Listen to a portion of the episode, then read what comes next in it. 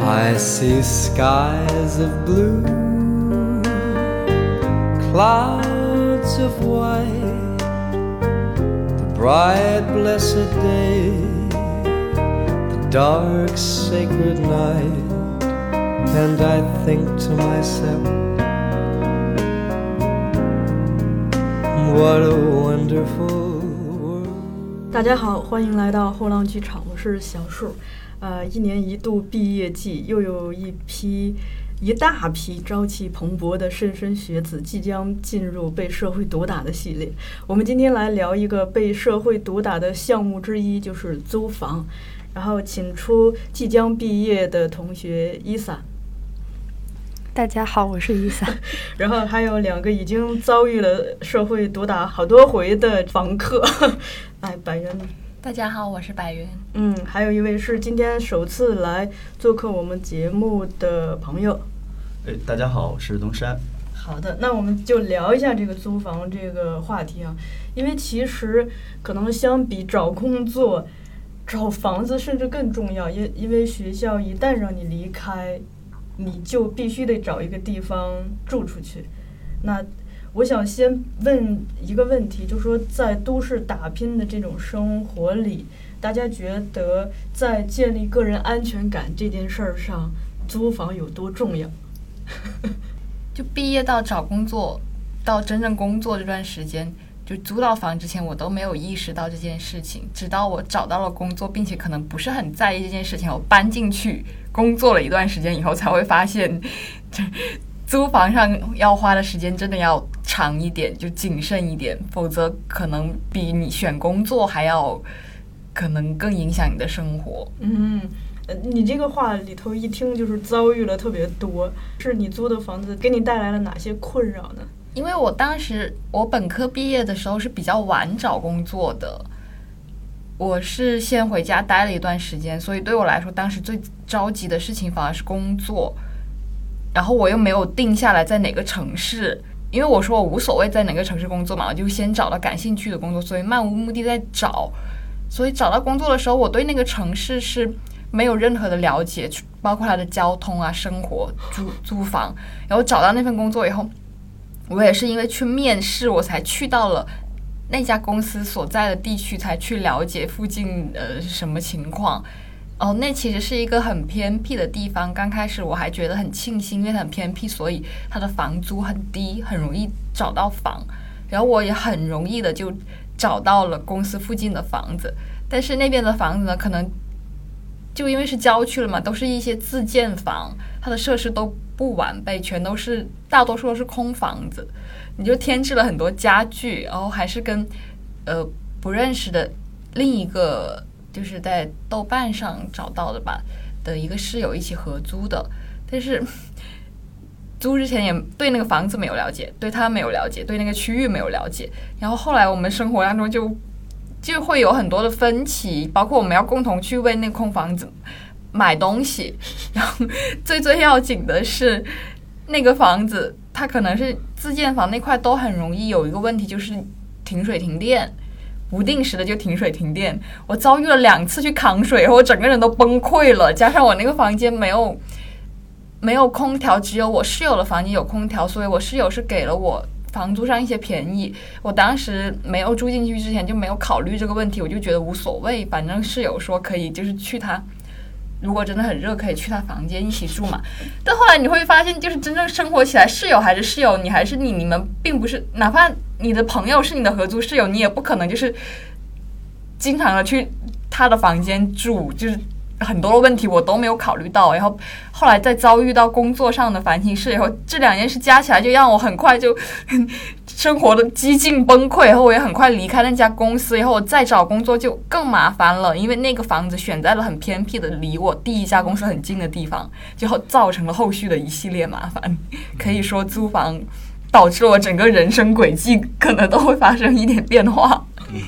而我觉得我的情况跟百元的情况可能特别像，就是因为我也是在杭州上学，然后我后来是来到了北京工作嘛。然后我最开始的话来北京的话，我有一个特别大的感受，就是北漂的安定感，它是大概有三个东西组成的，就是比如说一方面是工作，另一方面可能就是这个住房这一块儿，另一方面可能是感情这一块儿。我觉得这。北漂的安定感，它是这三个东西的一个特别微妙的动态的一个平衡。一旦说其中的某一个东西，比如说你要换工作，或者是你要换房子，或者是你的情感出现了一些波动什么的，这个都会影响到这个北漂的安定感。所以对于我来说，就是租房这一块儿，它是生活很大的一块儿。一方面就是我特别惧怕那种就是。被那种无家可归的这种漂泊感支配的这种感觉。另一方面呢，我也我其实也特别期待，就是搬到一个特别特别好的新家的这种喜悦。就比如说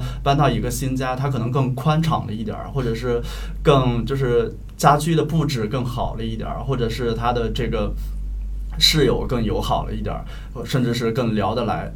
就甚至是窗外的一些风景更好了一点，我觉得这些都是我所期待的。就总之就是既有恐惧，然后也又有一些期待的一些东西。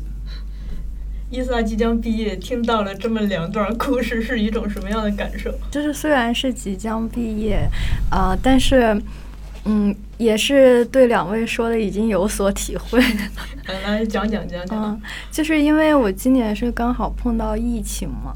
然后就更惨了。对，疫情会有特殊的故事。对，就是其实我是，啊，怎么说？我是因为就是朋友他本来在这边已经有自己的那个住的地方，然后我就是疫情的时候，当时就是学校都不让我们来北京嘛，但是他们他也没明说，然后。我就是想过来找工作或者实习什么的，然后我就想，哎，那不如我就直接先过来先住吧，因为反正他那儿也空着嘛。然后我就搬过来了，根本就没有想就是之后怎么办。然后我就想先过来先找工作。然后其实其实我就是找工作的同时就已经开始想到找房这件事情了，因为我不想一直都在那里就是待着嘛。但是我发现一个问题是，如果我没有找定工作，我没有办法找房，然后我就就只能先找工作，然后就是工作定下来之后，我本来以为找房是一个很顺利的过程，就是很快就可以找到。因为之前我对就是鼓楼这边有所幻想，胡同文化。对，我有，就是因为我之前也有朋友是住住胡同的嘛，然后我也去他家里面就是待过一段时间。我其实当时觉得蛮好的，但很多问题就是当我真的去看房的时候，我就意识到了。就比如说，就是胡同里的房子吧，就是住一天两天是可以的。但是如果每天说就是旁边的狗叫你都能听到的话，那还是挺烦的。然后就是隔音什么的都感觉不太好。然后嗯，还有就是什么采光啊，嗯，取暖应该也是。对对对，然后就是一旦你你你偶尔去住住，你是觉得啊挺好玩的。然后一旦你是要我要掏钱，然后我要在那儿，你想想你要在那儿住一年的话，你就有点犹豫了，就嗯。哎，我听说你住的这个朋友家，你朋友之所以可以把房子给你住，是因为 他他也受了疫情的影响，是吗？对对对，就是他不能按时回北京，我才有地方可以待的，就是不然的话，我可能是啊先租房，然后再来北京，那估计我就来不成了，我感觉，嗯嗯。其实也幸好伊萨他是学校在北京，然后工作打算在北京，然后租房也是找的北京。像很多的大学生，呃，年轻人毕业以后，可能他是很想去到另一个大城市打拼，但其实会就面临不一样的问题。他其实要先对那个城市了解。嗯，我觉得可能这个东西是要前置于他找工作之前。哎，那百元，你刚才提到，就是你那个故事，其实相当于你是一个陌生城市的闯入者嘛？就这种情况下，你在那个城市有朋友吗？有朋友，但是其实朋友也帮不太上忙，就是认识的朋友都是男性朋友，在那个城市刚好都是男性朋友。嗯。就他们能给我一些工作上，就是说给我一些呃交通上啊、工作上的一些建议和指导，但是住房上真的帮不了我太多，因为我没有办法寄住在他家，他也是就是大家朋友一起合租的，然后都是男生。嗯，呃伊萨这边我要追问一下，因为今年的毕业生也是非常的特别，像你不能回学校的话，那比如说你的衣物呀、日常用品怎么办？都没有，都没有啊，太惨了！就是我过来之后，就是呃，啥都没，家徒四壁，真的就是啊、衣服都是。嗯、来的时候是冬天嘛，然后是只有冬天的衣服，然后到春天了就就买春天的衣服，然后本来以为买到春天的衣服就可以了，结果又到夏天了，然后又得买夏天的衣服，嗯，就是一路从冬天买到夏天，嗯，就就就还挺惨的。就因为毕业买了好多新衣服。对 对，好的，哎，那大家就是说在这个过程中，你们会愿意拿出工资的百分之多少来租房呢？嗯，我差不多应该是百分之三十到五十左右吧，就是这个区间。哇塞，你的上限都到了五十，就是五十的话，可能会是，除非是特别心动的这个房间，但平均的话，应该差不多就是就在百分之三十左右吧。我之前在深圳和广州的时候是压的比较低的，大概到可能四分之一左右吧。但现在 来了北京以后，被现实很快就被现实打败了，就是起码三分之一以上，可能三分之一到三分之二之间了。三分之二可能有点太多了。三分之二有点多了，就是是就是我看到我身边认识的朋友室友确实拿出三分之二的，就北京的房价真的是和工资的那个 差距有一点。是，可能就是不同城市的这个，嗯，租房占比可能是确实是不太一样。对，嗯哪怕是很普通的房间，也需要拿出三分之一的工资，是最少最少的了。是，我觉得就是你住，就是住一个就是你能活下去的房间，就是房间都不是房屋，就是一个空能够。躺的地方。对，就是基本基本的权利啊，就我觉得不是钱能衡量的，就是 对啊，不然你工作也不开心。是，我我就记得我当时毕业的时候，我我自己想象的那个房间，就是他只要能放下一张床，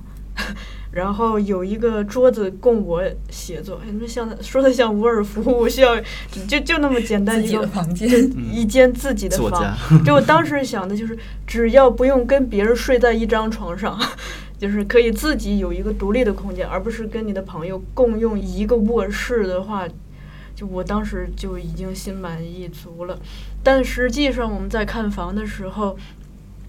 哇塞，到那个青年路那边儿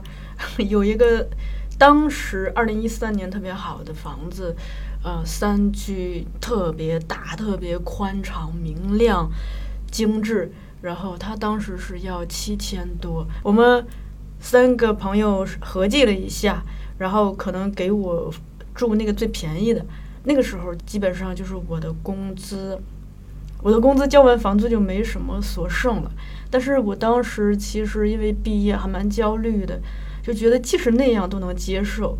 啊、但后来好在我的同学比较理智，他说这样子不太现实，所以我们又去看了别的。我觉得这个可能也跟就是你租房时间就是有一定的关系吧。比如说你刚毕业，可能确实这个租房的占比可能会比较高，但到后来可能随着你的那个工资的上涨啊什么之，可能这个租房的占比也会降低吧。比如说，呃，尤其我了解到的一些，比如说像他们在腾讯啊或在字节跳动一些这种互联网公司工作的一些刚毕业的毕业生，他们第一个月可能确实这个占比比较高，但是因为他们那个薪资的成长空间也特别大，所以这个的话，其实他们最开始即使特别高，到最后的话紧张半年，到后来可能也逐渐的就是很宽裕的一个状态。那对于这种工资涨比较慢的同事来说，就还还蛮那个什么的。我觉得毕业生真的是，其实，在处理这一关的时候特别难，因为你刚好你工作的时候，你又拿不到工资的全额，一般基本上实习三个月，然后这三个月一般就拿百分之八十嘛。然后但你的房子一般是押押一付三，就那一刻，哇塞，你就感觉把自己所有的财产，嗯，债务都满了。呃，这是大学生走入社会的第一课，就是 房租押一付三，然后工资只发百分之八十。嗯，但是我觉得，就首先我们就是租房很重要嘛，经验也告诉我们租房非常重要。我觉得可能是可以，就是从住房的质量和交通上，就是做一个取舍。可能嗯有的人就会选择住稍微远一点，但是还是可以有交通工具能够到达公司的房子，那样可能它房价低一点。嗯也可以选到就是质量更好的一些的房子。未来他如果第一份工作干不长，他还在就是交通线路附近，他也还能够有的选择，不至于太被动。对，这刚好是我的下一个问题，就是说大家在这个交通位置的选择上的一个考量。因为我记得当时我毕业的时候，我的同学给了我一个建议，他说你可以考虑两件事儿。如果你希望房间好一点，但是那可能就意味着你要住得远一点，比如说住五环甚至六环。但如果说你更在意交通，那你就可能需需要牺牲一对房间的要求。嗯，我觉得这个可能涉及一个就是通勤成本的问题吧。可能有的人比较愿意说是，呃，我可以住的稍微远一点儿，但是我一定要住的比较好一点儿。但是有些人他可能愿意，比如说我住一个比较中等的一个房子，但是呢，我不希望它离公司太远，就是他希望节省他这个通勤的成本，包括比如说他这方面可以保证他睡眠更充足，或者是他在这个上下班的这个心情可能会不一样，因为比如说比较远的，尤其以六号线为例吧，就是比较远的话，肯定你上的上去的话，肯定就会特别困难。但是越往这个市中心往这边走的话，它肯定上上这个地铁的难度也会。更容易一些，甚至有的人会会选择那个骑自行车上班或什么，这也都是涉及到这个通勤成本的这个问题吧。但是我来北京之前，我在别的城市，包我自己，包括我的朋友给的建议都是通勤时间不要超过三十分钟。后来我来了北京以后，发现三十分钟那算是极短的，对一个小时都是可以接受的。我反正现在我已经是觉得，就是住远一点也可以，房间不能太太差。就是因为我之前的话对这个没有什么概念，我我也是觉得要三十分钟嗯，就就要到，就是看了房子之后，我就发现，哦，原来我是选的这个。就是我没有比较之前，我是我是没有就是办法做选择的。嗯但你说，就像我这边儿，我可能就会更在乎交通。我经常去看戏，然后你如果你住的特别远，你就发现真的特别难。一一个是，比如说这戏特长，然后他散戏的时候已经非常晚了，可能你都没有回，对你都没有回家的那个地铁了。然后另一种是，就是说你就算赶上了最后一班地铁，但那个一个人走夜路的那种，其实还安全方面自己的确也是蛮担心的。嗯，而且我也的确是在散戏之后就直接把手机给抢走了。哎，我那个太可怕了！我直接就在东大桥，我无法相信。当时我是在仁义看了一个那个夏天嘛引进的戏，看完就骑着自行车走到蓝岛大厦那块儿，就在那么大一条路上，因为路上人少，他就胆子比较大。关键是，他抢完我的，基本上在五分钟之内，我又亲眼目睹了他抢了另一个女孩儿。天，那时候时间大概是？就十点以后嘛，因为一般在仁义的戏基本上都是三个小时起嘛。嗯，对。但其实，如果是从看戏角度考虑的话，我觉得那就必须得住在市区里面了。对，因为北京的剧院就挺多了，都挺分散的，嗯尤其是有的剧院还特别的偏僻。嗯，在广州的时候，我住的地方离公司倒是挺近的，我住的地方和公司都是市区，但是我们去到剧院，就是经常还是散戏之后很难赶地铁，反而是住得远的那个同事。剧院刚好在那条地铁线路上，他反而更容易赶地铁。虽然他是住得远的，但那条线他可以直达。嗯我们一旦需要换线，可能就 没有地铁坐了下一条线。哎，不过在交通这方面，当时我有一个同学给了我一个很好的建议，我觉得蛮受用的。他说，呃，你要不就选可以骑自行车直达的，就不用挤地铁。如果你选择挤地铁的话，你最好不要换乘，就一趟坐到底。嗯，对，这个是很正确的，就是换乘的那个时间就是要特别远，尤其是像二号线的很多换乘，它的那个站之间其实都是要走很久的，有的需要走十多分钟的。嗯换乘风险太大了，谁知道你就是下一趟可能搬了，发现自己是需要换乘两次的。对 是，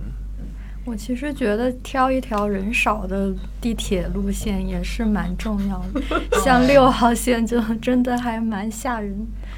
五但号北京有线是不是人少的吗五号除了线是不是也二号线特别那个？嗯挤五号线。对，五号也特别挤，就反正是贯通全程的线路都是很挤的，好像只有像一二号这线种内环就内环的这种会城内是然后咱们又住不起。哎，那我想问一下，大家在选房的时候，就是那个所选择的平台嘛，包括你是愿意选中介的房呢，还是更愿意，比如说去豆瓣上真的去找那种直租的，可以跟房东直接租的？我来北京差不多是快五年吧，然后我大概租了四套房子。总结下来，其实我基本上就是市面上所有的这种租房渠道，我基本都试过，就不管是最后有没有成交，但我都有试用过。因为我是前一阶段，就是五月的时候刚搬过一次家。结合这几次经历的话，我个人选择的话，我可能优先会选择就是跟朋友一块儿去找链家整租，这个是第一选择。然后其次的话，可能就是呃，我爱我家当然也可以，就是这两个是比较头部的这个中介机构，就是它唯一的缺点可能就是你需要支付它一定的这个。中介费用一般都是一个月工资的百分之八十到九十左右吧，差不多是这个。然后其次的话，我觉，得一个月房租，对一个月嗯你刚说的是一个月工资。哦，一个月房租，对对对对，一个月房租，对。然后其次的话，我我觉得自如也是一个比较不错的选择，但是它有点像那种，比如说你今天想吃一个东西，比如说你去吃肯德基、麦当劳，甚至是像海底捞这种很标准化的服务，就是你吃它准没错，但是说你如果有特别个性化的需求，比如说你是湖南人，我今天就特别想吃湖南菜，但是。海底捞或是什么呃麦当劳什么这些，它可能就满足不了你的这种个性化的需求。你可能会觉得它的那个装修不太好，而且它也爆出过好几次，就是它那个装修的空气质量不符合标准，然后导致比如说尤其孕妇呀什么住进去之后，就身体会出现一些问题。然后包括自如的那个装修，因为它是更偏那个千篇一律的这种风格的，个性化比较强的话，那你可能会就会觉得还是不太好。然后我还找过那个就是。在五八同城，包括闲鱼、豆瓣儿，还有一闲 鱼都可以。对闲鱼也可以。我第一个房子也是在闲鱼租的，哇塞，但是就是那个 让我最后就是离开了那个让你崩溃的城市的嗯契机。对，还有几种就是小程序的那种租房的，其实它其实更偏社区那种吧，就是比如说有一个叫看房狗的，就是它取的名字也更符合这种北漂的这种这种感觉。然后还有一个叫暖房直租的，这些可能都是你不需要中介费，但是你这个是需要花很大的时间成本的，因为它都是个人对个人的这种，然后你都需要一个一个的去碰。然后，尤其豆瓣儿的话，因为我前一阶段刚试用过，但我发现其实豆瓣儿租房的用户跟豆瓣儿的真实用户它是不一样的。豆瓣儿租房的很多用户，他真的可能就是为了便宜，就是我是找过很多人，最后谈了好几次，都是因为各种条件。一般豆瓣儿租房上的好多人都是他的条件特别多，但是他的预算又特别少，所以就是最后这个促成的这个成功率就特别低。对我大概是这些。百元的房子是自如选的是吗？现在的房子是自如，但其实我也是通过豆瓣找到了这个 室友。嗯，其实我最开始这些租房平台，我算是都用过。其实他们蛮到后期都是越往同一个类型就是趋近的，都是说你可以就是筛选区域，呃，你想筛选价格，然后筛选方式。但一开始的话，它是豆瓣就是嗯像刚才东山说的那种，就是个人对个人。所以其实我现在住的这个房子虽然是自如的，但我是用豆瓣租房原来的小程序租到的。就是豆瓣租房，它原先不是都是在小组里面个人对对个人嘛？后来它就开发了一个小程序，就是叫豆瓣租房，就类似于其他就是中介什么那种小程序的平台了。然后我就是在那里看到的现在这个房子的信息，因为这个房自如它是有两间房，它是不能直接分成两间租给别人，因为有一间它是比较小嘛，好像是不符合北京的要求吧，所以就是自如平台就是把那间作为另一间的储物间，就一起租给了。我的二房东，所以我的二房东就再在上面发布了信息，再找一个室友。我是通过这种渠道来找的。然后在更之前呢，就是在自如这套房之前，我就是那种会图便宜，花很多的时间在那种个人对个人的信息海量信息里不停的找啊找啊找的人。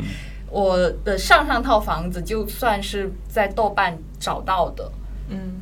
呃，那套房呢就是有三个房间，呃，三个人是都跟房东签约，但房东是只有一个一份合约，上面签了三个人那种，嗯。就相当于我走了，我必须要找到下一个租户，我才能走，不然他是不退我押金的那种。嗯。然后包括呃像室友啊，他们可能是先认识了，先整租，然后再找我。嗯，然后在那个房的时候，刚开始还觉得还就是挺好的，但是后来就发现，就是更早租下那间房的另外两个房间的室友，他们是一个公司的，呃，一个单位的，他们是隔壁，就就在就在那个房附近，所以他们作息跟我跟我的另一个室友就不太一样。其实后来就会有一点小矛盾了，就在使用公共区域上，嗯在早起就是晚睡这种事情上，然后后来也就是我也没有再继续在那里工作，然后也打算换掉那个房子。嗯我觉得这些平台就是其实就只能分成两类，要么就是像租房中介那种。嗯给你选区域，你你的预算是多少？你想要什么样的房子？然后要么就是像豆瓣那种，你自己寻找信息，但是你要非常的注重，你看真的能不能通过自己的时间，真的能找到符合你的那个房子，可能要更花时间一点。反正我之前可能是特别排斥中介，现在 我是觉得我绝对不要不要选中介的，因为觉得中介很贵，而且就是也没有什么感觉找到了房子也没有特别的好，没有自己找到的好。但实际上它是有帮你节省一些，就是刚才我说的，就规避掉了刚才的那种事情时间。其实我对中介也是发生了一个转变，因为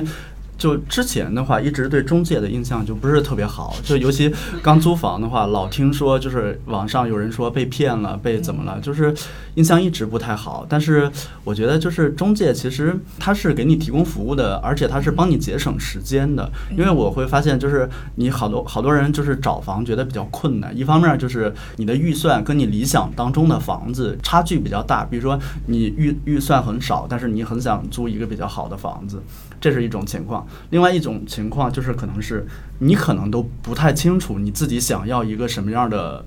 房子就是你的需求不明确，就比如说甲方乙方之间对接这个需求，你去跟中介你说你想租一个什么房子的时候，可能你自己需求都不明确，所以你会觉得你你就不明白中介赚的是你的什么钱，就是说你只会觉得说我把一个月的房租给他了，你就所以你就会觉得很亏。但是假如说你想清楚了，我要租一个什么样的房子，我选定哪个区域，我的预算是多少，我要求朝南或者是我要求是几居，就是你把这些都自己选定好，然后你你把你这个方案交给他，让他在这个范围内去选的话，这样就会节省很多时间，而且就是这样也能体现这个中介的价值，而且你你会觉得你把那一个月的房租你会用的很值，这种感觉，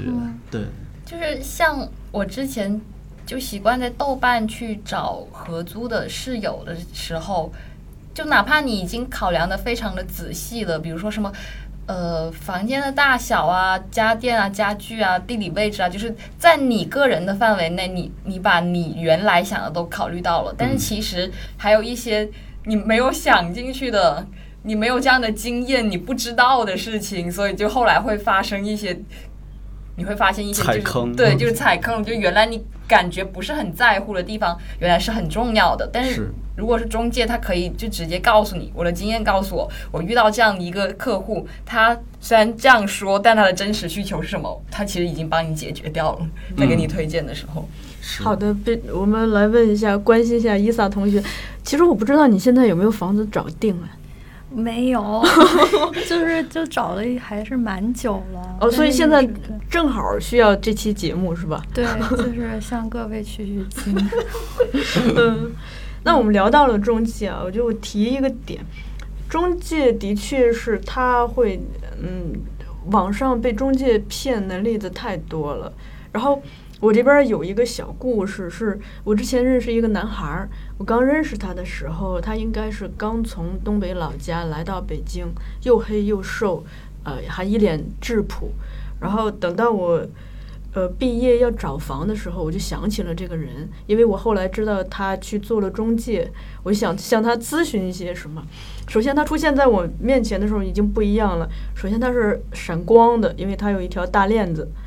脖子上有一条 大链子。链子，对，其次他是肚子先来，因为那个肚子已经很大了，男孩儿。然后他就跟我聊，他说，嗯，可能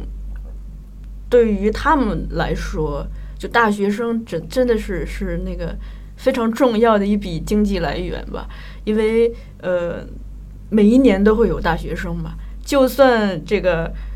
呃，二零一九年的被骗完学精了，二零二零年的还是傻白甜一样的会继续出现在他们面前，所以呢，嗯、基本上大学生的确是蛮好骗的。他就提到，就不用说别的，就光说押一付三这块儿，就比如说你租一个房子押一付三，到时候合约到期你退房的时候，请你放心，他一定会用各种理由来告诉你，克扣你的押金那个你的押金是拿不回去的。比如说啊，墙本来很白，怎么突然有了黑点，还有一个鞋印儿，诸如此类的种种，然后就你的那个一就拿不回去了。这么惨，嗯，我们讲一点儿惨的，你们有没有这种？还只是就是常规被骗的嗯，，你们有没有那种真是万万没想到的被骗了？我朋友就有遇到过，我刚来北京的时候是住在朋友家里嘛，他是也是可能跟很多年轻人一样，一开始的思路就是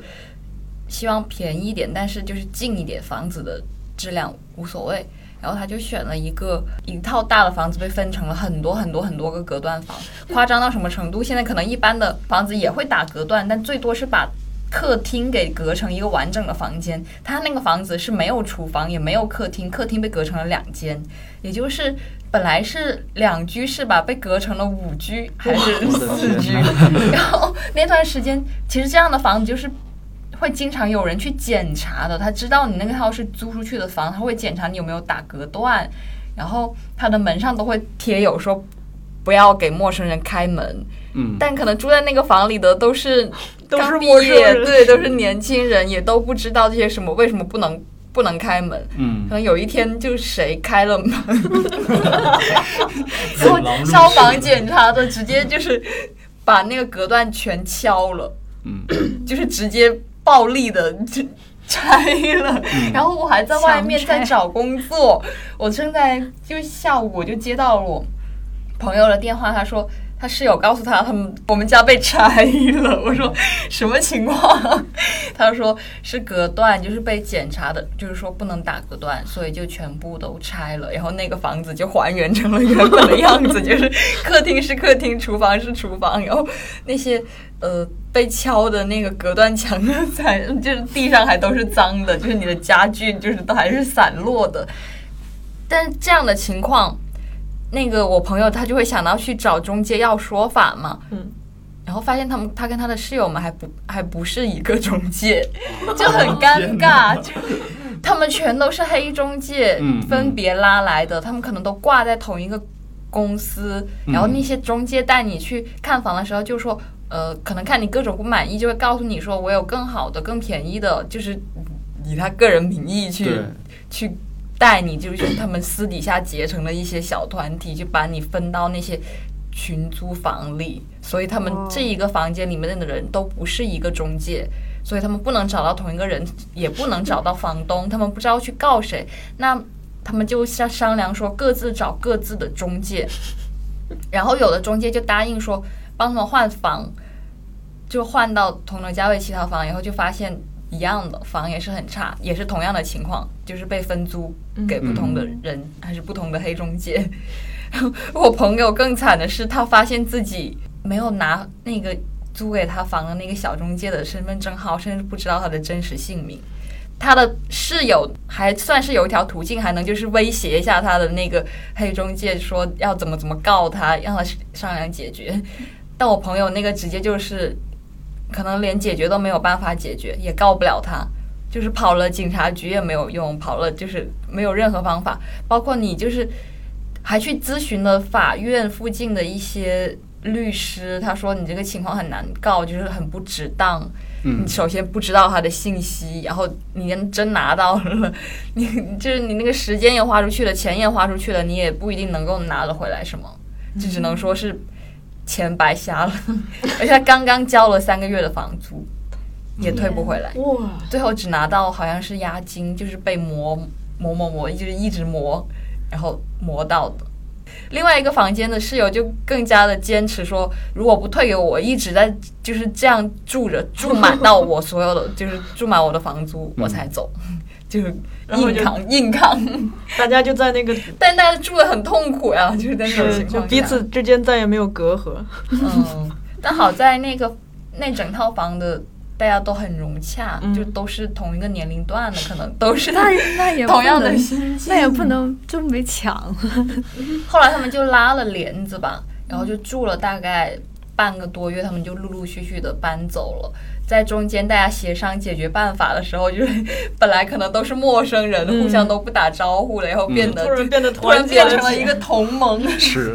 对大家还在因为被敲了那个墙以后，电路什么的也就断了。那个厅里边、就原来有几个房间就是没有电了，嗯嗯，大家在黑暗中吊着一个从别的房间有电的房间拉出来的灯泡，一起吃火锅，商量解决办法。这简直就是我刚来北京的时候经历过的最魔幻的时刻，也是在我朋友的身上。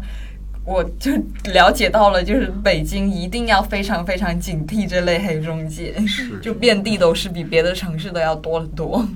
我觉得又心酸又温暖的对这种感觉。当时就很复杂，我就觉得整个人被震撼了，被这个城市就是 来了个下马威。嗯，是对。其实我觉得中介就是因为刚刚我们讲了很多，就是对中介不太好的印象，其实更多是黑中介。其实我刚说那个我对中介的态度发生转变，是因为我。去找的一般都是像链家和我爱我家，但其实虽然这两个都是头部的，因为我之前听说一个数据，就是链家它招的很多中介基本都是本科毕业的，就是他有一个很好的，就是起码这个人的就是素质不是那么差吧，或者他的良心没那么差，但是可能我爱我家的会相对差一点儿吧，因为我之前的话有了解过，因为我我我们上一套房子应该就是跟我爱我家租的嘛，然后我爱我家的中介他其实虽然说。不会犯大的那种，就是坑你骗你，但是他会使一些很小的伎俩，比如说我们当时去看，应该是中午去看这个房子，然后他会安排他的同事带另外的一组去看房的人，给你造成这种 这个房子很吃香，对对对对，这个房子很抢手的这种幻觉。你说我回去再考虑一下，然后他就不断跟你发信息说，哥，你这个房子还考虑吗？就是我们我们同事的另一个。房租他们可能最近就要定了，就是他给你这种威胁，就是希望你能尽快的定下来。他会使用这些伎俩，然后还有黑中介的话，我之前是听我的同事说过一个案例，他是他们也是找那个黑中介租的房子，其实呃应该叫黑的二房东吧，就是其实这个是二房东，他跟房东租了这个房子，他只租了一个月，但是他这个二房东租给那个我的同事，他们是租那个押一付三的，他们已经交了押一付三这个东西了，而且是这个这个二房东他伪造了那个自己的房产证，就是跟他的身份证就是同一个名字的这些东西，然后等到这个房子一个月到期之后，二房东就找不到了，然后那个房东就来这个房子之后，发现是住的是另外一拨人。但是他们押一付三已经交了，他们也要不回来钱了。这边房东又赶他们走，也是很很惨的一个这也是经历。一种嗯对，防就是也是可能好多黑中介就是可能比较喜欢使用的这些伎俩吧，就是他可能就租了一个很短期的一个房子，甚至要求你押一付三，甚至要求你半年付什么这些，你你要付了。钱给对你就拿回来立马跑路。对你，你一旦交了钱，他立马跑路，然后你就找不到他了。就是这个是也是一个很，就微信你找他，他把你拉黑了；你电话你找他，他也把你拉黑了。就是这个也是很？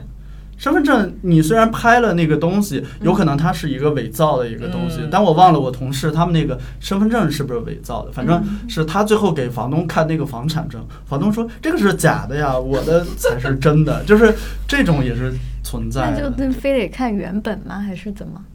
反正一般，比如说你是跟那个房东直接租房的话，那你可能最好是一方面看一下他的身份证，一方面看一下他的房产证啊什么这些证件。另一方面，其实你跟房东应该是有一个短暂的交流。其实从这些短暂的交流里边，你大概能判断出他是一个好人还是坏人。其实对这个还是应该基本有一个感觉，心里有一个感觉。虽然说不能确定他是一个好人坏人，应该是从这些交谈的过程当中，应该大概会。知道一些东西，你也可以选择性的或或者是悄悄的问一下，通过聊天的方式问一下他正在做什么工作，他现在住在哪儿什么的，就是通过聊就是天的方套一些对对对，套一些他现在的信息，逐渐的打消你心里那个他是坏人的这种感。反正你你可以去自己去甄别这些房东，他们到底是好人还是坏人。嗯，对，哎，在那个提防中介这件事儿上，我是自己有一个经验，呃，的确是我更相信大概率。就既然那个，比如说像呃链家他们做的这么大，我就发现可能大中介的话会更靠谱一点儿。那呃，结合我咨询的那位大链子朋友的那个建议，他说市中介都黑，呃，但是大中介就是先小人后君子，就他是黑在面儿上。嗯，小中介呢，先君子后小人。那一开始你就感觉他开的条件都特别好，然后他是在暗处把你的钱拿走。嗯对，基本上是这样。我们毕业租的第一个房子是找了一个小中介，然后就的确是也发现了很多问题。我们当时的问题是这样子的，就是。嗯，有的时候它不是中介本身，是房子让你防不胜防。因为我们住进去以后，发现只要一洗衣服，地就漏水，就会漏到楼下。刚好楼下住了一个中介，这中介一漏水就上来要钱。他说要你的钱啊！就对，他说姐，你们又洗衣服啊？你看那都湿一片儿，拍一张照片儿。然后我们一开始特傻，就先给二百、三百，一直给。然后我们跟房东说，就我们发现漏水是什么呢？呃，就他洗手间门口的那块地没有对，没有做防防水水层层。同时呢，它的木质地板上面铺了一张像毯子一样的，它掩盖了这一切。它只要一洗衣服，就会有水渗在这个地板里头，而且那个地板它是什么呢？就是那个那个地毯，它上边是毛毛，下面是隔水的，也就是说。这个水一旦钻进了这个毯子跟那个地板之间，它其实长期就出不来，它可它会不停的渗，然后楼下那个中介就不停的上来要钱。后来我们受不了了，就就跟房东说，那房东他会觉得，他认为这个事情就是你小心一点就可以做到。但我们后来发现，你只要一一洗衣服，它就会漏水。而且我感觉那会儿我们房东也挺焦虑的，她是一个女性，她孩子正在上学。她可能家里头的事情也很焦虑，我们再给她打电话什么的，她就特别烦，她就直接说：“你们搬出去吧。”她也挺直接的，就是说：“你们住了几天，咱们按几天算嘛。”她也在这方面倒还好，就是我如实的退你的钱，你们搬出去吧。但是就是说那个地板的那个事情，我就觉得特别的挺搞笑的，因为我记得当时我去看房的时候。那是我刚毕业呀，其实对看房什么毫无经验，但我还是，呃，有模有样的拿了个本儿还记，就是包括就是，感觉好像这是勘测什么东西，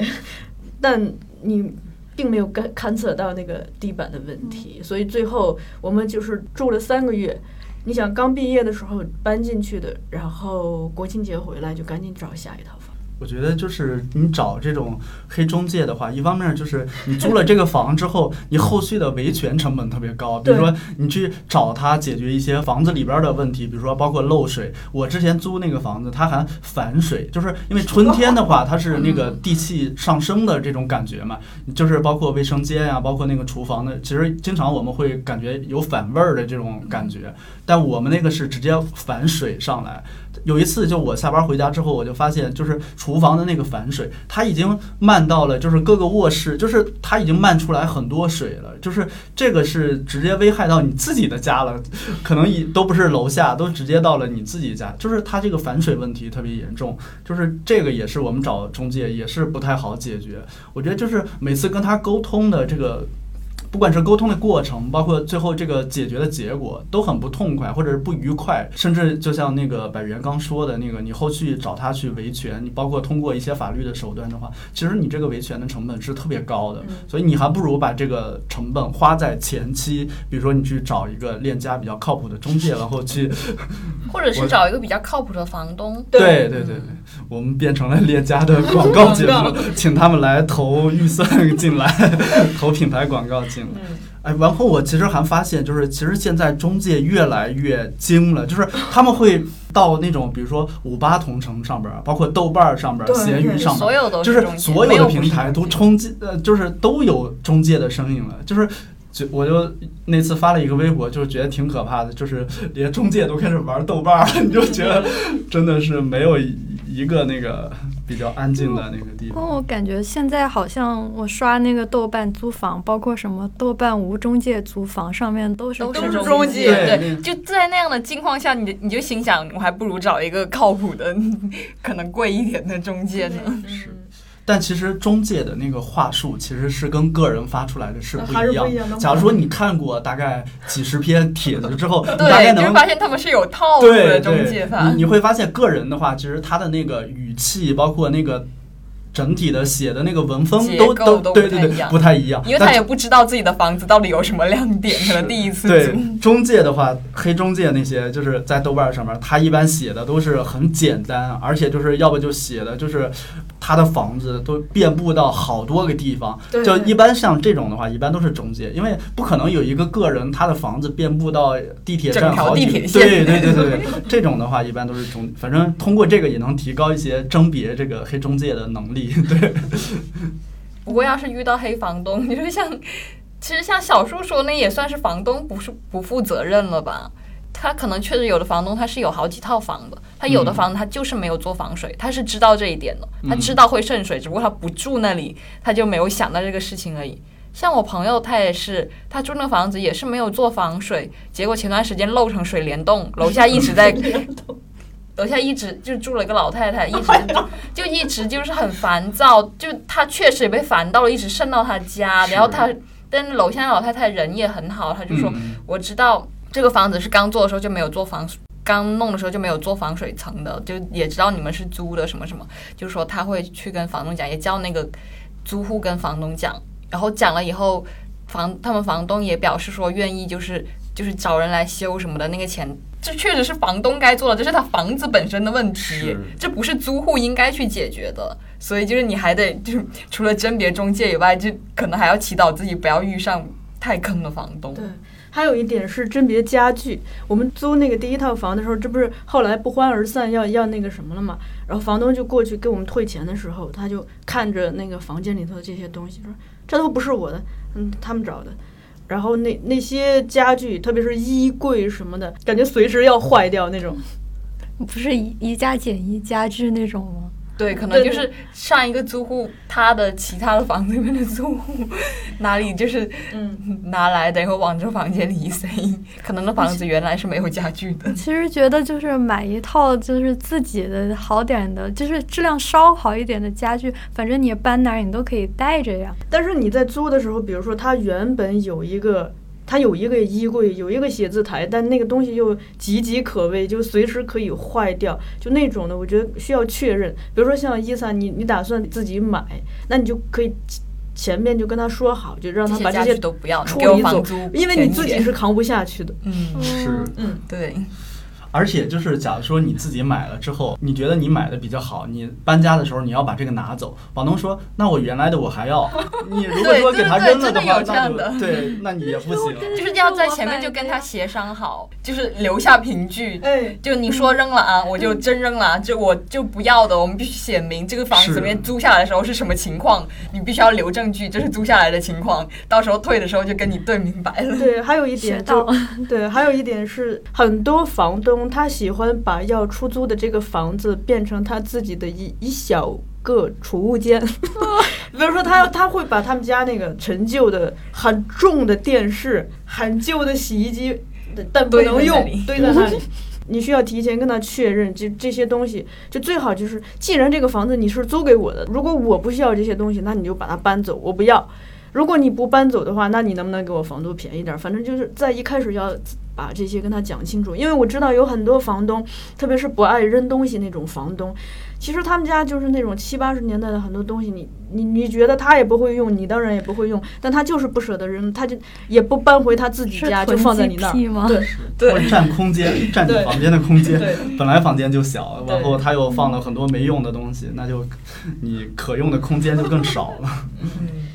我其实之前有碰到，就是呃，比如说你要租他的，然后他就会说，那我的家具要卖给你，就是他不会说直接就是跟着房子给你，他非要收你一点那种就是转让费，但是那些家具你也不是特别想要，就那种。我觉得这种房东一听就不是什么好人，这种人就是是离远一点比较好。反正对，那个如果房子是他的，就是家具也是他的，他还对还要跟你另外收家具的钱，哦那就很不科学。就是像那种就是转给你的人，哦转哦，转的的可能是需要收，就有点相当于是你你买了，但是你不好搬家带走，就是希望说的是转租的，嗯就是他不方便带走，但扔了又觉得可惜，他希望就是能下一个租户能够能接受，用对，能接手这个东但西。其实是我记得是这样，就是有一个洗衣机还是什么，然后是上一个人用的，然后那个人收了他的转让费，然后他觉得就是我再转给下一个人，我要再收一笔，收回来就是就 就蛮奇怪。这种事情就感觉还是要通过协商，要讲明白了。嗯，他其实能告诉你这这是上一任留下来的，已经很不好错了没有当成是他买了新的，然后就完全的这个。但我觉得这种的话就可能很个别了，就是一般并不是说每个人租房都会碰到这种情况，就是可能具体一些小细节就需要每一个人去租房的时候，包括跟给你转租的也好，跟房东也好，这些去协商。一般来说，跟房东或者是跟中介，就尤其像嗯一些比较好的中介的话，一般这些基本都不是大问题，这些都算是他们应该都算在房租里边儿的，对。嗯那提到这里，其实我我想提一点，就是你看人的这个眼光，就真的其实比看房重要，对，真的是看因为人嗯，不管是他是中介也好，二房东也好，房东也好，就是其实你跟他接触的过程中，我想如果你有一些观察力的话，大约可以判断出这个人的一个行事作风。比如说，这个人他可能在跟你交流的过程中，就你觉得极其不靠谱，不管是眼神还是那个说话的方式，我觉得这种可能就谨慎一点比较好。我今天早上还在想一个问题，就是一个人的这个从小到大的所有的教养和这个素养啊，其实他就站在你面前的时候就都出来了，他再一说话就更出来了，所以这个也是一个很判断的一个方式吧，嗯，因为你选一个靠谱一点的人，即使后边那个遇到了一些麻烦，可能哪怕是跟他去一起商量去解决，你也会就这个过程没那么的那个痛苦痛苦，对，就是租房的话，什么肯定大大小小都会出现一些问题的。但是，假如说你能找到一个比较好的房东或者是中介，就是他会愿意去解决这些问题，而且就是他特别积极的，甚至去解决这些问题的话，就会在这个租房体验里边就会好很多。就是，就我感觉这应该是一个。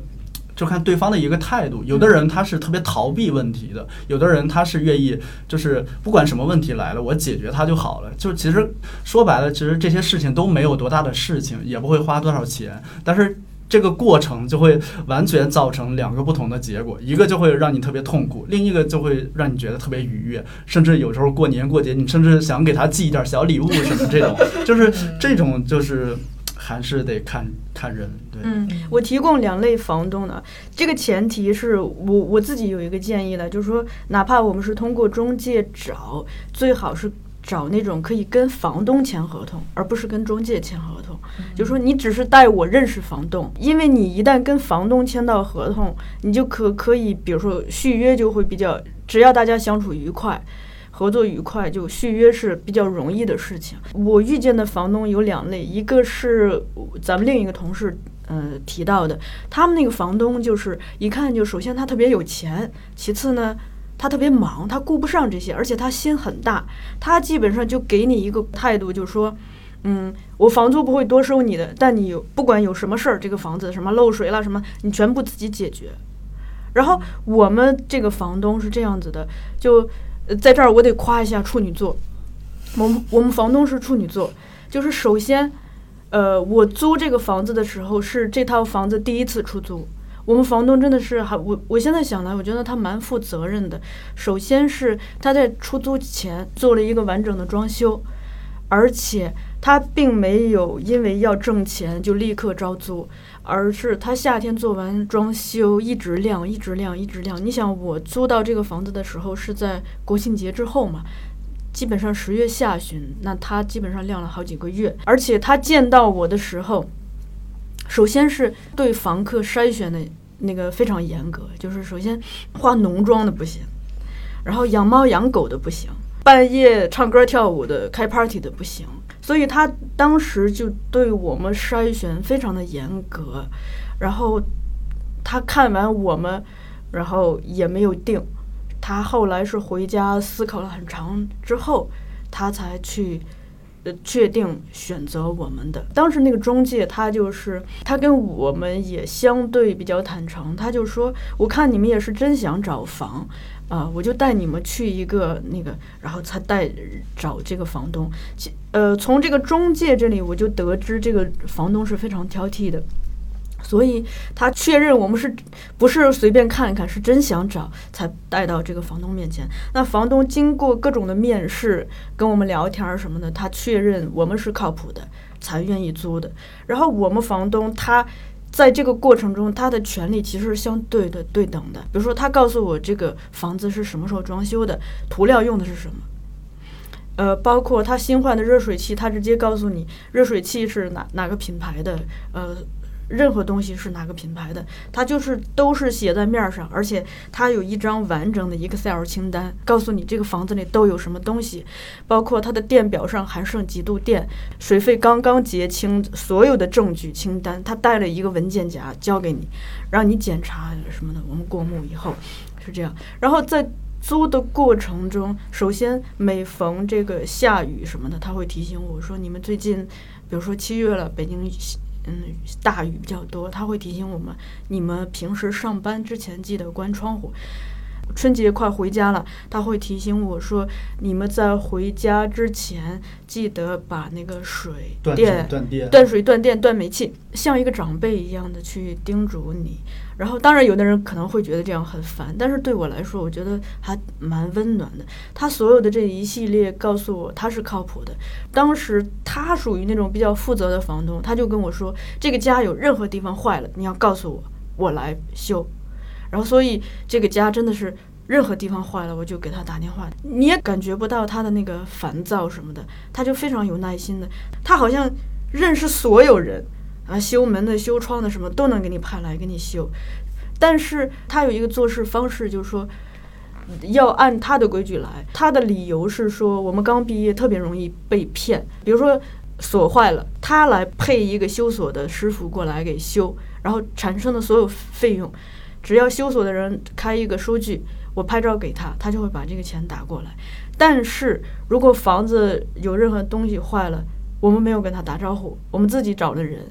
他就不太愿意承担这部分。他其实也不是不讲理，他是觉得我们特别容易被骗，可能修一个锁花一百块就好了，我们被人家要了四百块。那在这种情况下，他一般最多就出他认为的一百块，因为他自己一百块可以搞定。就从我跟他打交道的过程中，你可以看到他，他是一个非常认真，而且他做事情非常的严谨的人。所以呢，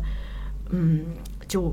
等于是通过对他的这样一个判断，建立了一个长期的合作。但我觉得他更像狮子座，就是 什么东西我都要有掌控权。比如说这个东西坏了，我不希望是你找人换的，我希望是我找人换的。其实这个也能看出，就是每个房东他对对要出租这个房子的爱惜程度或者是在意程度是不一样的。比如说有的房东他就是比较是爱惜这个房子的，某一点东西坏了，他是希望。我换一个好的，就是我之后可能也会用，所以他就希望换一个好的。但有的房东可能就是觉得我这个房子，反正我也自己不打算住在这儿了，我就打算出租了，其他的你爱怎么折腾折腾吧。就是有的房东是这种感觉，有的房东但是就是特别爱护这自己的房子这种感觉。对我们房东就属于爱房子的，他给我们配的无论什么东西，基本上都在大众的心目中相对靠谱的品牌下的。当然，他选我们也是因为他觉得几个女孩子看起来还是那种比较爱生活、爱房子的人。就可能找你们来是保养房子来了。对。哎，我们来聊一下这个合租这件事儿吧。就大家在现有的情况下是否能够接受合租？其其实我们都已经接受了，就差伊萨了。呃，就是我我之前挣扎过，嗯其实我之前有考虑过在就是比较远的，就是通州北关、嗯 那边去租一个那种一居的，但是我后来就还是放弃了。一是就是我看那个中介他不太对劲，然后 二是我我当时确实没考虑，但是后来我考虑清楚，就是。六号线，然后又是通州北关，那我我怕是我每天都挤不上去地铁了。然后我就之后我就还是觉得就是，嗯，还是合租吧，对，嗯，然后就已经接受了这件事情，嗯嗯，那合租必然会面临一个问题，就是跟室友的相处。嗯，对，就因为我现在住的就就是有其他室友的，嗯然后我之前。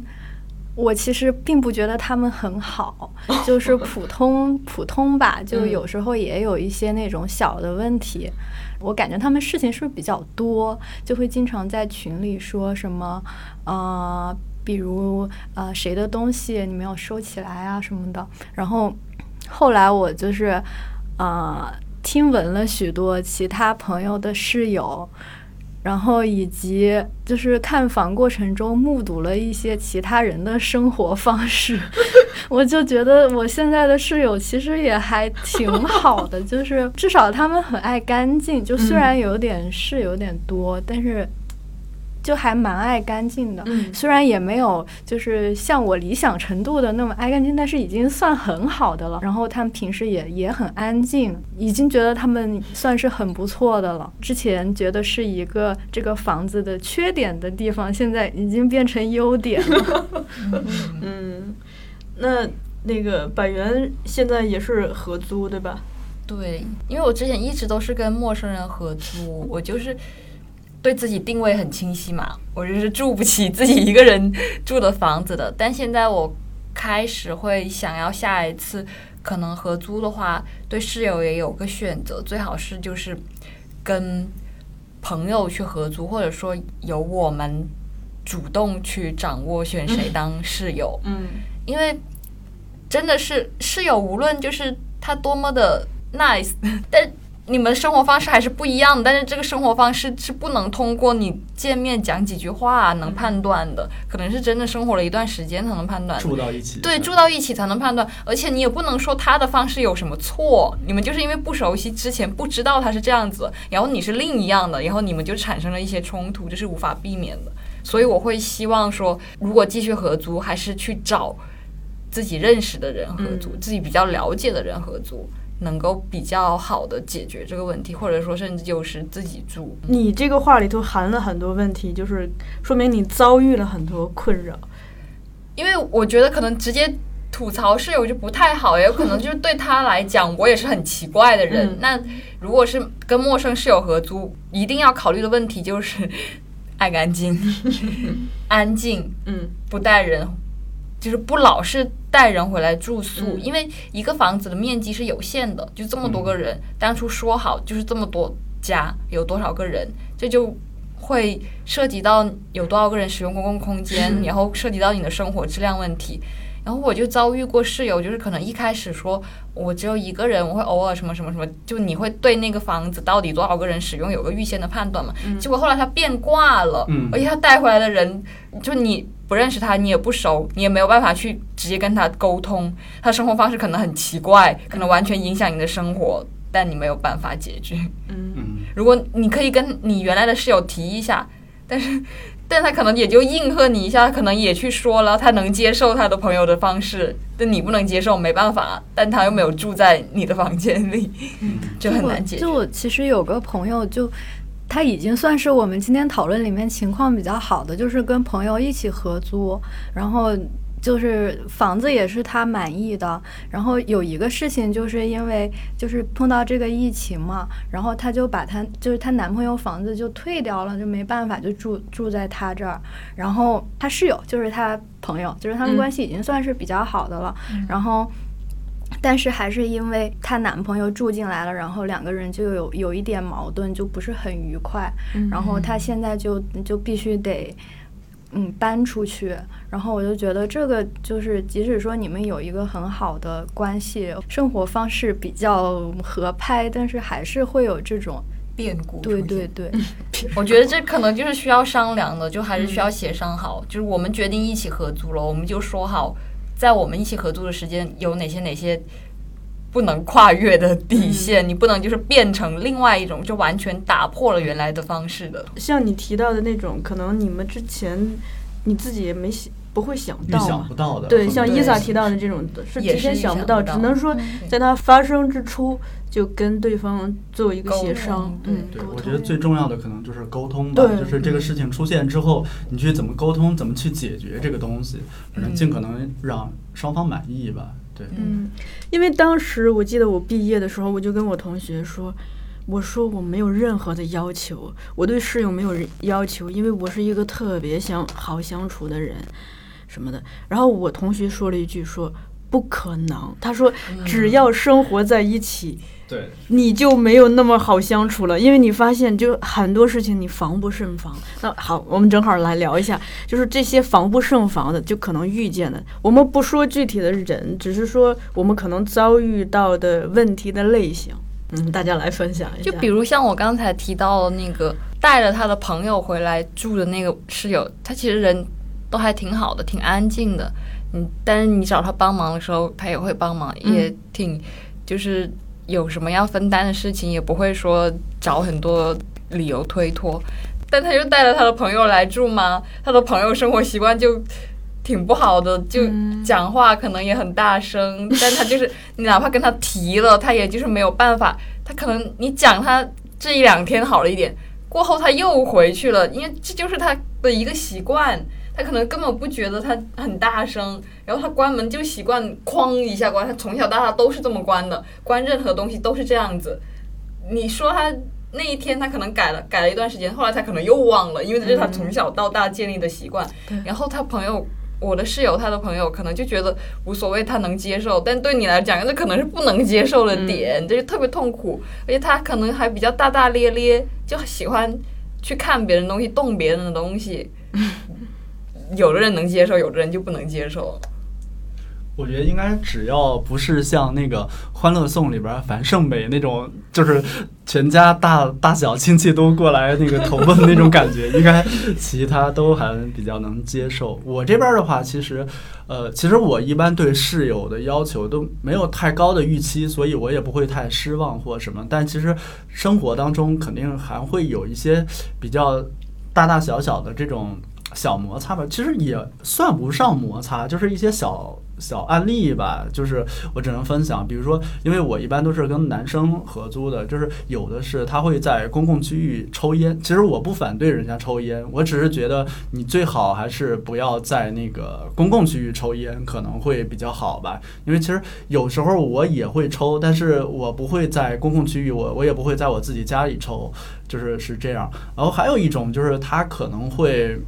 拿你东西，其实我不是说小气，说啊你拿了这个会怎么样？就是有时候可能这个东西是在一个很关键的时刻，比如说我举两个例子，一个是我冰箱里边剩下的最后一盒柠檬茶，就是。我因为我一到夏天可能会批发，就是也不批发吧，就在京东上面买一箱，就可能放在冰箱里边了。有一次是呃周六下午吧，然后我就去打篮球了，然后出发之前我打开冰箱确认了一下，因为我每次知道我回来之后肯定要喝水啊，或要补充这个东西，我确认还有最后一盒，已经已经设想好画面了。对，但是等我满头大汗的回来之后，就发现那盒被我的室友喝了。就其实我一点都不在意他喝，但是在当时我很在意，就是因为我本来已经有预期了，就是我回来要喝那会儿柠檬茶，但是被他喝了之后，我就会就会觉得很尴尬，就是呃，因为我当时再去买水或者什么，你你知道当时特别渴，你就想立马就喝，你你哪怕你叫个外卖或者下楼去五分钟。但你就觉得这五分钟我也不想再等了，就是这种时刻，我觉得可能会比较尴尬。还有一种就是可能就是。因为男生一般都其实不会太分那个什么，就是你的、我的什么这些东西。因为我的厕纸啊什么这些东西一般都放厕所，就是大家公用的。但很多时候就是我室友有一个毛病，可能就是他用完了不会给你续上，就是假如说占小便宜，喜欢嗯，其实我觉得他也没有那个心吧，他可能就是比较粗心大意吧。然后但假如说你突然呃上完厕所要用的话。哎，一看没了，就也很尴尬，就是这种。还有包括洗手液，我们也是公用的。就我我的洗手液放那儿，比如说他用完了，然后他甚至会在我的那个洗手液快用完的时候，帮我往里边灌水。有一次我就一一摁，然后就滋了我一身。就是其实这个事情真的没有多大，但是这个事情就是你在当时可能会有一点点不爽吧。但最后其实我也并不会说因为这些事情就跟我的室友闹矛盾啊或者什么，其实这些事情很小，但它就是合租的过程当中会发生的一些事情。对，我的室友让我特别不能接受的一点就是他可能拿我东西就不跟我说，他跟我说我也会借给他。不跟我说可能就算了，他就没有及时放回到原位，我就找不到那东西，我也不知道谁拿了。我急着用的时候，我特别着急，那个以为东西不见了或者什么的，就特别影响心情。是，结果要他半天了跟你说，哦，那个我拿了什么什么什么，是，这就很不好。对，其实就像我那个室友，我比如说买了那个柠檬茶，我甚至会主动的分享给他，而且平时的话，他喝的话，我也跟他说你随便拿。但是那天就是。因为是最后一盒，我已经有这个预期了，可以，所以就当天就比较 比较尴尬。对，其实平时都没什么事情的。对。但是，那你那个朋友是你本来就认识，还是就是陌生的室友？呃，是那个我原来跟我朋友一块儿整租的一套房，然后，但是他因为工作原因就是搬走了，然后又招进来的一个人。嗯。但其实我们相处。也很融洽，我觉我觉得他只是有点大条而已，就是就是可以接受。对对对，其实无所谓，就是当时可能会觉得挺那啥。所以这个其实涉及到另一个事情，我是觉得就呃，当我们有一点权利可以选择的话，就选择权就需要慎用，就就像刚才说对房东的选择一样，它其实是需要一个识人的过程。因为真的有些人的，你通过他的整个形象、他的谈吐，你是可以判断出他大概的一个素养的。当然，还有一种就是，比如说，万一看走眼了，在实际的相处过程中，我还是觉得沟通特别重要。其实相处好的话，我觉得是有，嗯，也也可以给自己的生活带来一些帮助。像我们家。嗯，基本上我们应对大大小小的麻烦都是集体应应对，大家有一个互相商量的。那同时，我有一个室友，他从搬进来的时候相对的封闭，他只要一回家就躲进他的屋子里头，再也不出来。然后到慢慢的，嗯，愿意跟我聊天，然后，哎呀，我也是爱讲课呀，就跟他聊什么的。我现在看到他就是肉眼可见的，就整个人从封闭到开放，到他开始换窗帘的颜色，他开始换他衣服的颜色。从穿那种比较素的颜色，到开始有一些亮色，能感觉到整个人他的状态的变化。那他的变化，其中之一是可能因为他换了工作，心情比较愉悦。嗯，那跟我们平时的交流，我觉得也多少有一些关系。就嗯，这种彼此带来的改变，我觉得其实也是。我们在这种陌生的城市里头和陌生的室友相处过程中，相对温暖的部分。嗯，对，这就是我可能之前讲的那个，就是我愿意合租，甚至是愿意承受这种合租带来的，不管是呃这种不和也好，或者是它带来的这种新鲜感、陌生感也好，因为它是突破你原来的这个生活疆域的，就是它会让你认识到一些更新鲜的人，或者是更什么。只要这个人没有突破你的底线，就是其实刚刚讲的那些小摩擦都不是什么问题。就重要的是有这些问题，你们沟通的方式什么，我觉得这些可能是更好的。哎，还真是这样。就回到这个咱们闲聊的时候，伊萨说的租房是一个自我认识的过程，我还真觉得这样。就是比如说在工作中，有些人你是可以不必跟他深度相处的嘛，他可能就坐在你的旁边，但只要你。不愿意跟他深度相处的话，如果你对你是可以跟他保持一个熟悉的陌生人的感觉，但房客的话，可能他是我们呃除了谈恋爱之外，去跟一个人在生活上进行至少是深度的共处嘛。在这个过程中，因为每个人他都是从他自己的家庭里头走出来的，他有他自己的生活习惯什么的，这些碰撞本身就是也是一个打开自我边界。然后拓宽眼界的过程，当然这个里头有好有坏了，就比较丰富。那这个其实就提到另一个话题，就是如果你的室友是可以选择的，他身上的可沟通性非常重要。对，所以就是还是选朋友一起合租是更靠谱的，因为我是跟陌生人合租嘛，我跟他原本不是朋友，所以我就没有，我只能说，我甚至没有就是办法去跟他沟通。嗯。其实根本就没有解决之道嘛，除了要么他搬走，要么我搬走，只有这种方法。但我其实有时候还挺希望，就是因为我不希望我住在这块儿，因为我我也跟朋友一块儿住过，我也跟陌生人合租过，但是。我有时候还觉得，就是假如说能碰到一个比较聊得来的陌生人，就是认识新鲜朋友这个东西，而且是通过租房这个方式认识新鲜朋友这个东西，对我来说还是有一点吸引力的。就是可能它吸引力不是特别大，因为而且这个风险也特别大，因为极大可能就是这个陌生人是跟你处不来的，就是。但有时候我还是抱有一点幻想，会觉得，比如说认识他也是跟我差跟我们差不多年龄，而且比如说兴趣爱好也有差不多的话，周末可以就是就是出去旅游啊，或者什么，就是这种应该也还挺好的。这种其实我也有遇到，就是同样的这个房间里有一个室友是后来成为了好朋友的，就是他哪怕搬出去了，我们依然是朋友，我们还会因为他搬出去也是还是搬在附近，我们依然会一起去。呃，周末一起玩啊，或者平时或者做些什么事情，也会一起讲其他的事，聊其他的事情，就会真的发展成朋友。是，我觉得合租就是会有这样一个好处吧。虽然说它有很多坏处，就是呃，刚刚讲到关于合租这一块，我是觉得就是在我单身的状态下，我是。一定会考虑合租的。在北京，就是一个人，就是假如说你有一天就是突然病了，或怎么就没起来什么，就你如果自己住的话，你自己可能周围人都没有发现，就是这个人消失了一天，就是都没有人发现这种感觉。我我感觉好像还挺奇怪的。但是假如说跟别人一块儿合租的话，虽然有些的话。你跟他处不来，或者是处得很好，就是你们比如说晚上一起回家了，或者早早上都出发了，这种感觉，就是家里会有一些嗯动静，或者是会有一些生气的这种感觉，可能要更好一些。因为我知道好多年轻人可能他喜欢养猫啊什么，其实他也是为了对抗这种个人居住的这种孤独感也好，或者这种孤寂感也好。反正我现在想的话，如果是单身的状态下去。独居，包括就自己租一个一居也好，两居也好，这样的话，即使说我这个预算够的话，我在就是情感或者是其他方面，我会觉得哇，这个东西好像有点儿有点儿可怕这种感觉。对，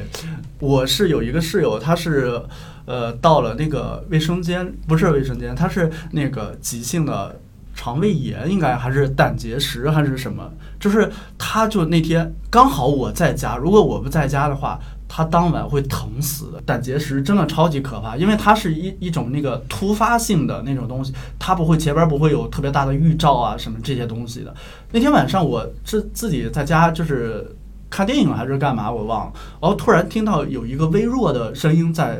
敲我的门儿，然后我出去之后看到他趴在了地上，就是呃往后来敲我的门儿，就特别可怕，因为场景有一点惊悚，是，，其实当时已经是晚上十一点多了。然后我问了一下他的情况之后，发现他是急性的胆结石这些东西，好像应该是。然后我就打车，立马给他送到了朝阳医院。然后当时因为是晚上嘛，只能送到那个急诊那边儿。然后在急诊那边的话，就来的人都就有的是喝醉的，有的是那个呃突然被捅了的，有的是被那个什么，就是人特别复杂。我就在那些复杂的情况下帮他挂号，帮他那个什么，就做了乱七八糟的这一系列的一个东西。然后我那天后来就想，假如说他当晚是自己一个人的话，他后来其实也跟我讲，他说如果是自己一个人的话，他觉得可能都丧生了那种感觉，他那那种感觉会特别无助，特别绝望吧。但是我的朋友好像还遇到过，得看运气，得看人吧。是就我另一个朋友也是合租，他经历过他的室友就是在合租房里意外去世，就也是突发的疾病，但他是一个就是中年大叔，在那个房子里是住了很久的，是住了最久的，然后其他人可能都是年轻人，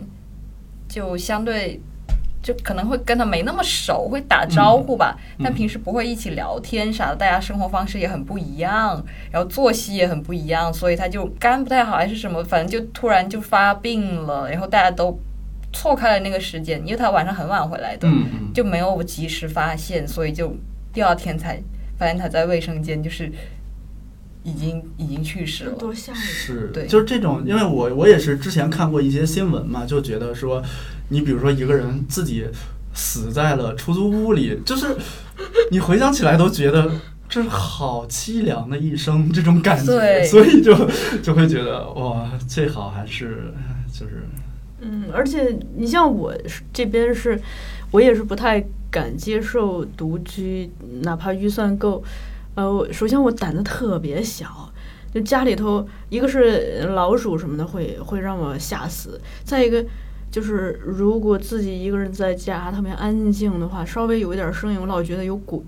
害怕。然后有的时候是，比如说快递员敲错门门了，我也特别害怕，就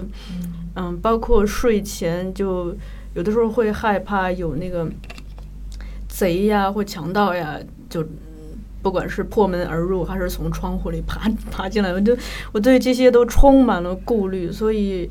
呃有一个室友的话，所以好歹你可以有一个依靠。有一个伴儿，照应，对，嗯，有照应。有有时候其实你不需要跟他发生太多的这种嗯。交流啊、相处，甚至呃，当然这个说就是你们习惯可能有很大差距，这种即使你们可能划江而治，或者是各回各屋什么这种的话，他其实有时候也是一个动静，或者是也是一种生气吧。就假如说你自己一个人老在那儿的话，可能也会没有这种生气，也是一种挺可怕的事情吧。之前有一个场景，就是你在夏天。呃，或者是夏天、秋天这种，周六或周日，你睡了一个长长的午觉，起来之后，屋子里空无一人，你你只听到了窗外那个树叶那个沙沙的声音，就是这种的话，就其实特别容易给人那种很孤寂、很那个什么的感觉。一般这种情况下，我就会下楼，赶紧去去人多的地方去转一转，或者去公园什么去转悠转悠，反正尽量就是多了解、多接触生活、多那个什么。嗯，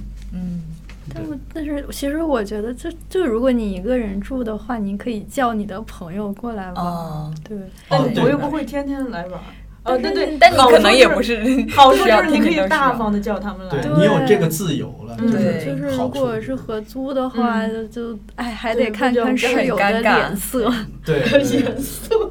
对对对，这个是那个很好，就是如果你独居的话，就可能就会有，比如说有自己的空间，但是想要陪伴的时候，就还是能够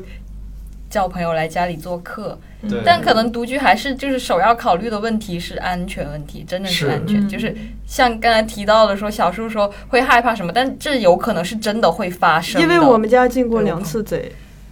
嗯，嗯就有一天我我特别记我记得特别清楚，那天就是那个汶川地震的纪念日，然后我晚上下班回家了，我一开门，哎，门开着呢，我以为我我室友在呢，我就喊他，他没有人，然后我就我就心特大，我就想他可能只是忘了锁门，好，结果我一进卧室吓了我一跳，因为那个我的床已经被掀翻了。抽屉什么的也打开过，杯子都已经给弄碎了。这个时候我就去检查了一下家里头，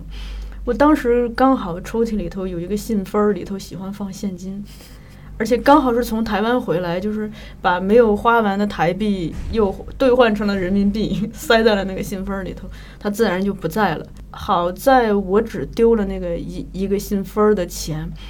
然后我就赶紧给我的室友打电话，我让他们回来检查一下各自的东西。等他们回来之后，就发现有一个室友丢了祖传的项链，就是就丢过很多东西。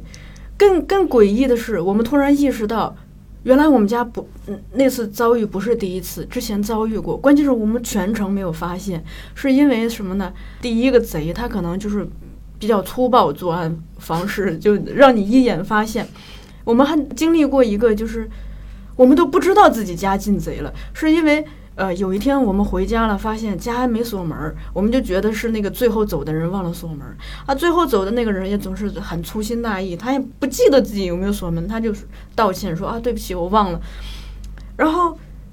当时所有人都没有发现丢东西，过了很久之后，那个粗心大意的人说他有几千块钱，之前就一直背在包里头。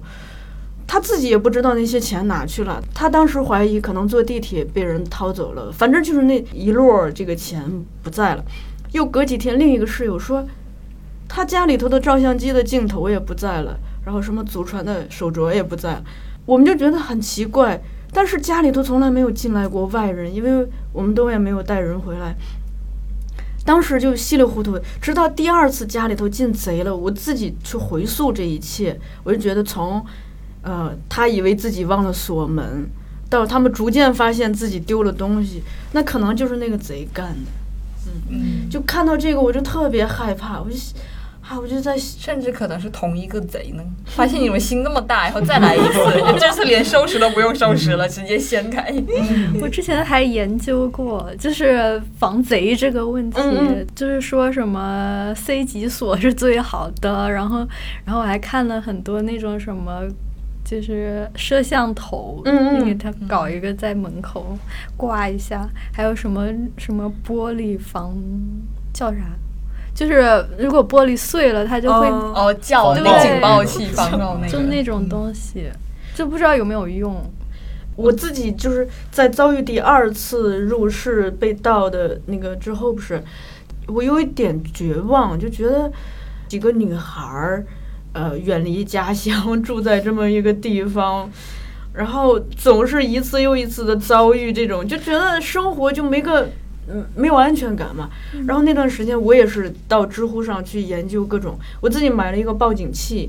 就是那个你放在你的门上，就是大家进这个门需要拨一个电话，你还得专门为那个报警器买一个电话，我就觉得那成本太复杂了。我觉得就算他进来，如果我现金不再把信信封塞在抽屉里，他能偷走什么呢？然后后来我就把那个报警器又退了回来。但是呢，为了防止贼再进来，我还买了一个就是那个网上那种假的监控摄像头，就是你可以放在那个。楼道里震慑，它可以装电池，它也闪。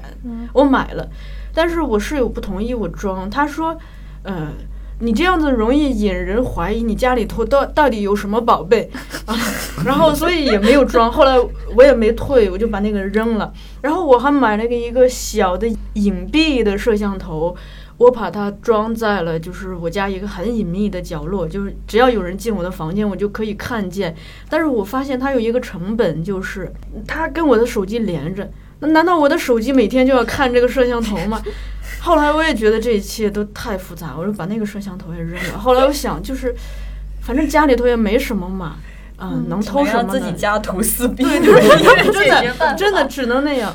我记得就就不是说就是北京这边，就是家里。然后我记得我爸就跟我说，我们家进过贼，然后偷走了他的手机。然后他就是也是过了一阵才发现这回事儿，就当时根本就。没有这个概念。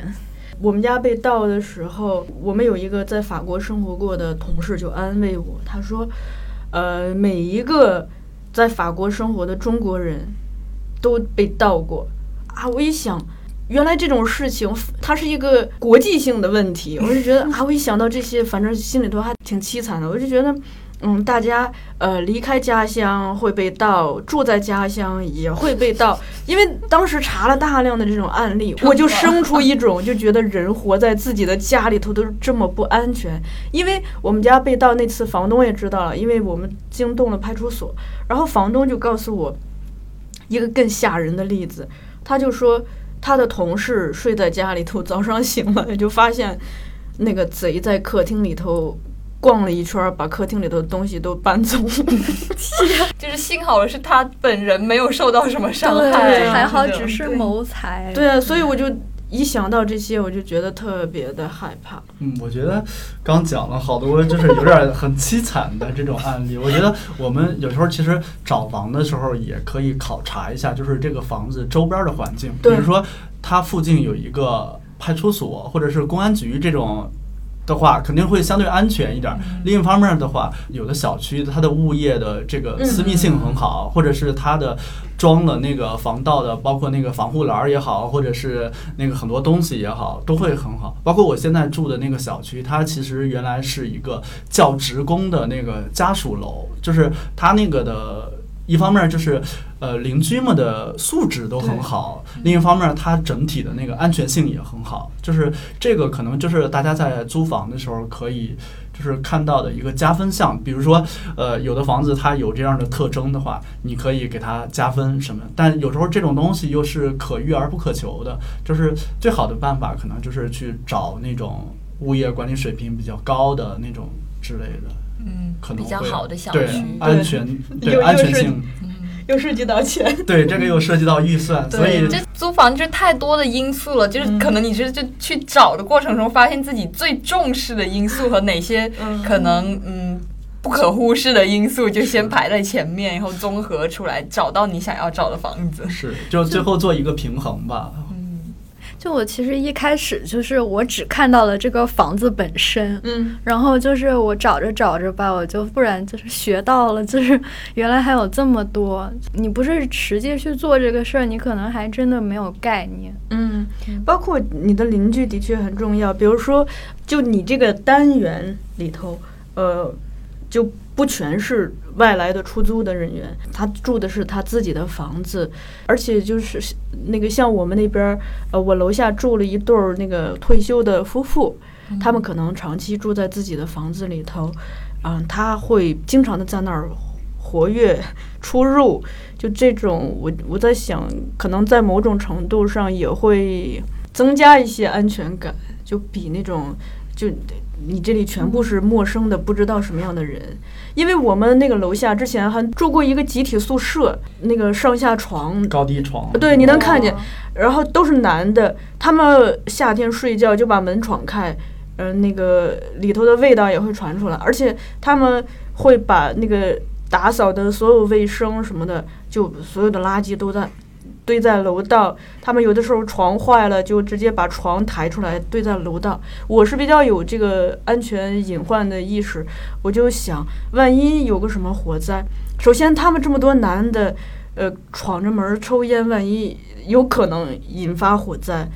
还有一种情况是，万一引发火灾，楼道里他给对逃逃生通道给被堵得死死的，就觉得很可怕。所以就遇到这种情况，我也会主动打电话给居委会去投诉。就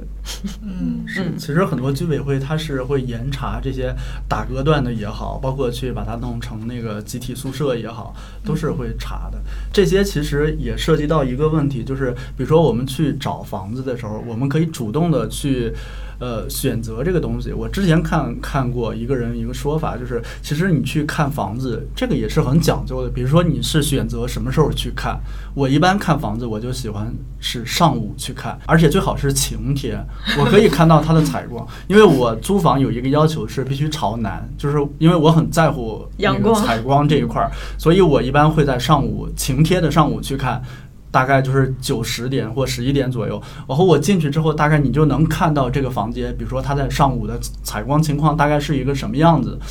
比如说很多上班族他可为了节省时间，他可能会下班之后再去看。其实我是不太推荐这样的，因为你晚上去看，一方面你对周边环境不熟悉，嗯你完全就是只去了你要看的那个房子，你对周边环境就没办法做一些了解。另外就是。你晚上去，你可能对它的采光呀，对它的很多情况你都不了解。但是假如说你白天去的话，你看完这个房间，包括它的家居布局，包括它的这个采光情况，你看完之后，你还可以在附近晃悠晃悠，对嗯你看一下周边有没有什么超市啊，有没有什么社区医院呀、菜市菜市场场啊，对，就是这些，我觉得也是很重要的一一个一个东西。嗯，以及交通，对对对，交通，对，比如说他到地铁站的距离，他到公交站的距离，甚至他到一些大型呃商场的距离，就是让生活更加便利。因为我住的第一个房子，它是那个菜市场很小，但我后来住的房子。就那个菜市场非常的大，你可选择的空间各方面的生活比较便利，连什么修鞋什么都有。呃我们那个呃小区也很有意思，我的窗前是一个类似于少年宫一样的地方，一到周末有很多家长和小孩出入，非常的有生气。另一边是一个老人院，就是小孩、老人他那个生活气息特别浓。这 这个就说的比较软性了，因为你要长期的生活在这里嘛。当他旁边有一个大型的菜市场，你走在街上，又有老人，又有孩子，又有忙碌的家长，而不只是年轻人，就是打拼的年轻人。他可能营造的那种生活气息什么的，就长期会给你一种你你在生活，而不是我是个那个上班狗。螺丝钉那种 感觉。对对我觉得这个很重要。虽然说它不是很多租房的一一种刚性的条件或者是硬性的需求，但有时候就是，假如说有这些东西的话，你提升这个生活的幸福感也好，舒适度也好，就是一个很重要的东西。但假如说你每天上下班在这种写字楼，然后挤了一天地铁，然后又回到了一个就是像棺材一样的房间，对这这种，尤其很多就是呃，你像昌平那边儿，好像什么回龙观啊，什么这好多好多人都说那边儿是一一个睡城，就是就是很多人只是回去对，只是回去睡一觉。我觉得这种就是完全没有生活了，可能嗯也不是太好吧，就是对。这个可能也得考虑一下。就其实，其实我想说一句，就是因为我现在住的离那边还蛮近的，我现在就觉得其实那边已经算是很好的了，就是你至少感觉周围的是有人的。嗯但 是我上次去，我上次去了一个地方是，就我朋友在黄区那边嘛，嗯好像是，嗯然后我去了他们那边，怎么说呢？就是它周围就好荒凉，就是。就让人没觉得有开发的那种对对，就没有开发的感觉。就虽然就是房间，觉得它房间是很好，嗯嗯，但是就感觉没有办法，就是维持一天的生活的感觉。嗯嗯，然后我就觉得，嗯，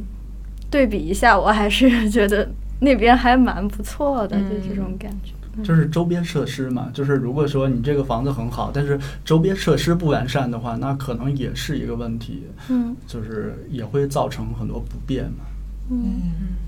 终究那个房子它其实不只是我们睡觉的地方嘛，它是我们生活的地方，所以那个房子所置身呃的环境，以及这个房子自身内部的环境，不管是硬性的环境，还是我们和室友的关系，其实它都决定了，它从以各种隐性的、显性的呃因素决定着我们生活的质量。其实，嗯，最后我想提一点，就是呃。我把它提炼为劳动创造美，就是，嗯，我是觉得不管是选房东也好，选室友也好，如果自己有这个选择权的话，你能看到他真的是热爱生活，那个东西它会有一种很隐性的看不见的力量去鼓舞到你吧。然后你像我的好几个室友，我觉得他们还是。呃，蛮热爱生活的。我有一个室友，就是他不管住在哪里，他特别勤劳，他会动手去做所有公共空间的打扫。那他自己的屋子就更不要说了，而且他们喜欢去，不管是逛宜家也好，或是逛其他的这种，呃，跟室内装修有关的地方。然后把房子打造的很温馨，哪怕这个房子自己很旧什么的，但是通过我们自己的劳动，它会改善，然后心情也会跟着变好，我其实觉得去布置公共空间还是蛮重要的。对吧？对，是的，就是因为我也是刚租完房，然后我也是自己布置了很多，比如说去宜家买了一些办公桌啊也好，一些其他的东西也好，我会发现就是宜家是一个让我特别上瘾的地方，就是我会发现就是宜家就是成年人的乐高，就是你去拼装那些东西，你去把它扛回来，然后去把它弄好摆在家里，这个过程是会让你觉得特别快乐的一个过程，就是你会看到这个家是由你自自己亲手的，就是布置了很多东西完成的这个东西，你就特别有成就感。然后你住在这里边的话，也会比较有幸福感吧。那说到通过自己的劳动来改善我们所居住的空间，我们呃最后来给大家推荐三本书来结束本期的节目。一本叫《两周逃离脏乱差房间》，一本叫《生活图鉴》，还有一本叫《收纳的艺术》。我们会放在本期节目的文案里。那最后我想说。呃，房子其实它不只是身体的家，更重要的是心灵的家。所以，呃，通过自己的选择，以及通过选择之后自己的劳动，来不停的改善它的环境和气氛，可能有助于我们更好的觉得自己真的是在生活吧。忘掉种过的花，重新的出发，放弃理想吧。别再看尘封的喜帖，你正在要搬家。捉得起人应该接受，都有日倒下。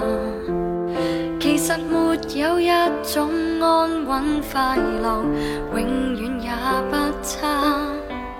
就似这一区，曾經稱得上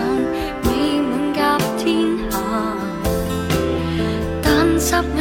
全街的單位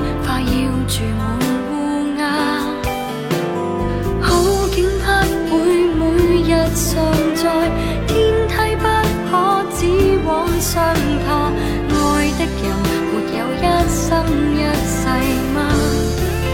大概不需要害怕。忘掉愛過的他，